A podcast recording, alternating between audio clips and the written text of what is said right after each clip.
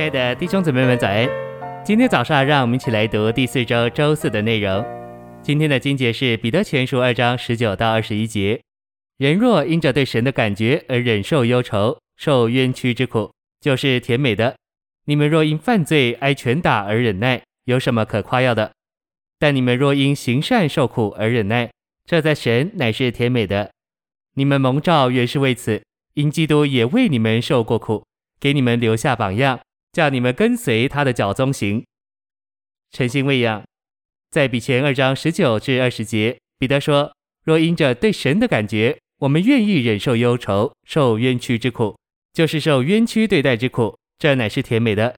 十九节的甜美，直译恩典，在此指神圣生命在我们里面的推动，以及在我们生活中的彰显，使我们的行事为人，在人与神眼中都是甜美、可蒙悦纳的。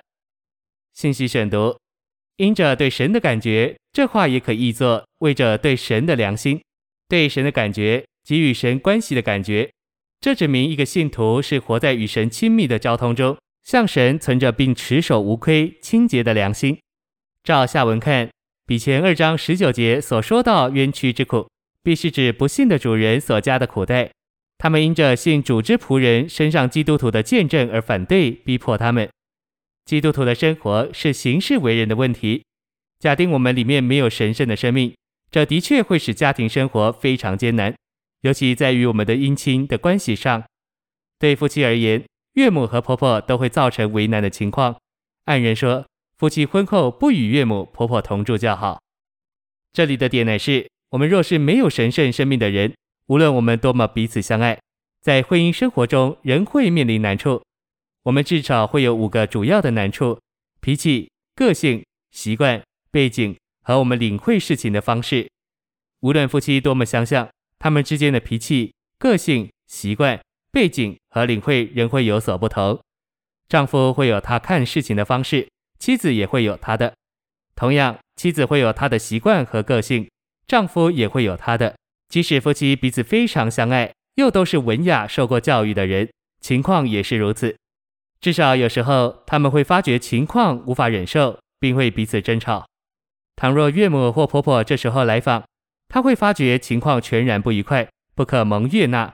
他甚至不愿看见这样不甜美的情况。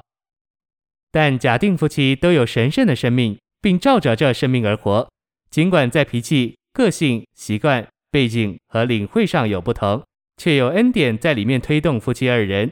不但如此，这恩典彰显在他们的生活中。倘若岳母或婆婆亲眼看见他们的生活方式，她会发觉那是甜美、愉快并可蒙悦纳的，这就是恩典。彼得说：“这乃是恩典。”然后他告诉我们，基督给我们留下榜样，恩典与榜样息息相关。